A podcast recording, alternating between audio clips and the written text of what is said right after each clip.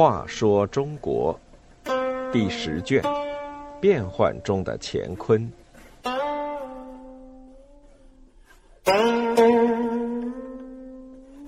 九十三，树威杀监军。李严一心想再次立功，不听母亲的劝告，第二次入川。孟知祥为了给自己树威，向后唐朝廷挑战，决心拿李严开刀。孟知祥的妻子是李克用弟弟李克让的女儿，也就是后唐庄宗李存勖的堂姊妹，所以孟知祥和李存勖很亲近，曾把郭崇韬推荐给他，成为他的亲信，得到重用。后来，李存勖派郭崇韬协助儿子李继吉讨伐前蜀。临行前，郭崇韬对李存勖说。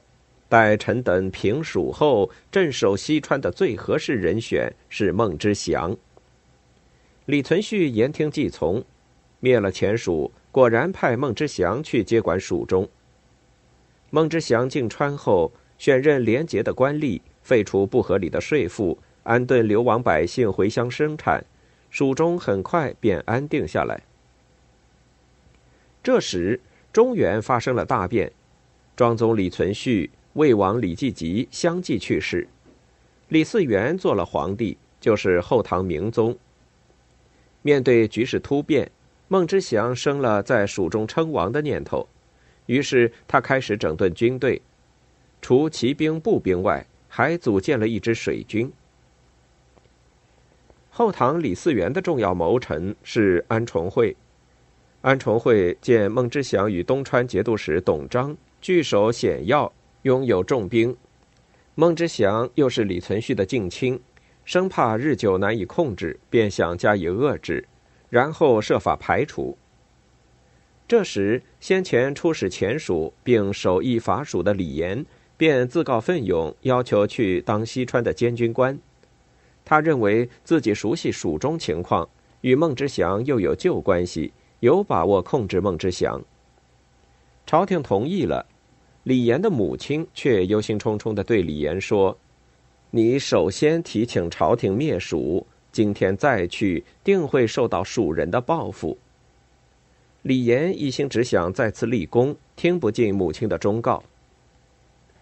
孟知祥得知李岩要来做监军，十分反感。当年庄宗派宦官去各地做监军，李嗣源继位后，认为就是这些宦官坏了庄宗的国政。下令把这些宦官都杀了，各地就此废除了监军。现在偏又派李严到西川来做监军，分明是朝廷想控制巴蜀，排除自己，也是李严想从中捞取好处，在蜀中占个领导地位。孟知祥根据这种情况，想好了针锋相对的策略。有人建议干脆拒绝李岩入川，孟知祥说不必，他自有办法。李岩到达成都，孟知祥招待的十分周到。李岩暗暗得意，心想：眼前情景就跟前次进蜀时一样。当初大军逼迫，王衍已无退路，却提出一定要李岩先进城才肯投降。当时有人劝李严不能冒险，但他坚持去了，什么事也没有。可是李岩忘了，孟知祥不是王衍。这天，李岩去见孟知祥，孟知祥首先发难，他责问李岩道：“前次你奉命来见王衍，回去就建议出兵讨伐，今天又来，蜀人深感不安。况且各地都已废除监军，唯独派你来监我的军，请问是何道理？”李严一听话音不对，又见孟知祥满面怒容，堂下军士都持剑挺立。顿感大祸临头，不由惊慌失措。他连连向孟知祥请求宽恕。孟知祥说：“众怒难犯。”说罢，向他做了个揖，让他退下公堂。军士一拥而上，不由分说，将他当场斩首。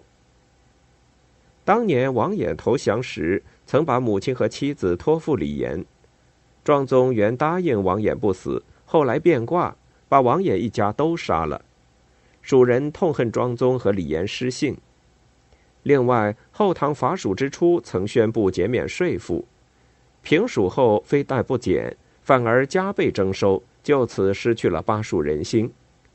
在巴蜀人心目中，所有这些根子都在李严身上，这就是孟知祥说的众怒。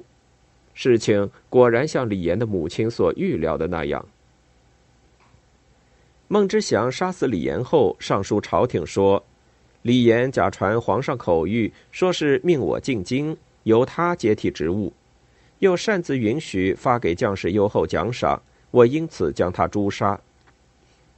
李岩虽然不仁，孟知祥给他加的这个罪名倒是冤枉的。孟知祥杀李严，实际上是对后唐朝廷的挑战。李嗣源非但没有怪罪，反而安慰有加。这么一来，孟知祥有恃无恐。后来，他便在蜀中建国称帝，史称后蜀。